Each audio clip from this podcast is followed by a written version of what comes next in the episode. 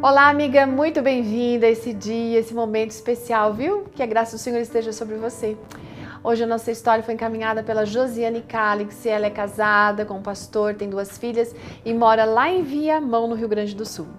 Bom, era época de férias a Josiane estava com sua família aproveitando os dias numa praia bem movimentada. Num determinado momento, todos ouviram algumas pessoas se aproximando e batendo palmas, sabe? E olhando para os lados, assim com um olhar de preocupação e de ansiedade. A Josiane não entendeu muito, mas a cunhada explicou. Aquilo, na verdade, era um código.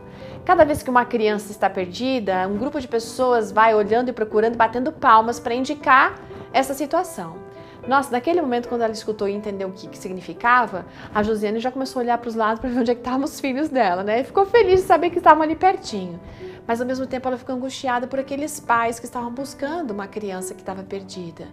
Bom, a conversa seguiu nessa linha, né? Sobre praia superlotada, de perder crianças, de um mundo cheio de maldade, enfim ela não sabia dizer quanto tempo eles ficaram nesse papo, mas daqui a pouco eles escutaram de novo as palmas chegando, né? Só que agora pareciam palmas de alegria, sim, porque a fisionomia das pessoas estava alegre.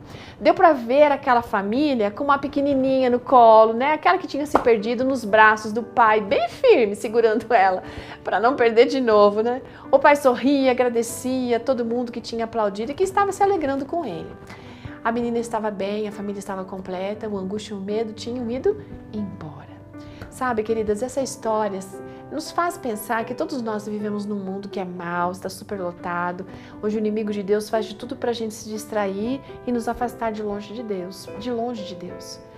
E daí, sem perceber, muitas vezes a gente, sabe, a gente vai mesmo.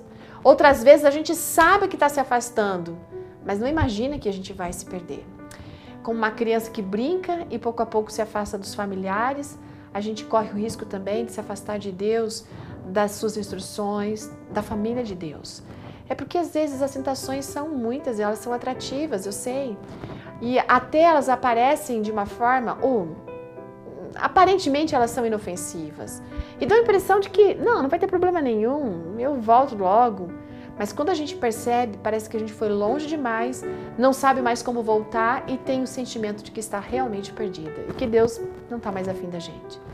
Mas é aí que entra a graça de Deus, a misericórdia do Pai. O Espírito Santo sai em busca de nós. Sabe, ele vai sinalizando também, batendo palmas. De que maneira? Insistindo, colocando situações, né, chamando nossa atenção. Eu não sei se você se encontra perdida.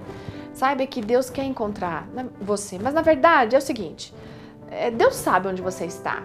Mas Ele chama você com o objetivo de conseguir sua atenção, porque Ele quer que esse retorno seja algo positivo do seu coração, que seja algo natural, que você entenda que Ele está ali de braços abertos esperando você.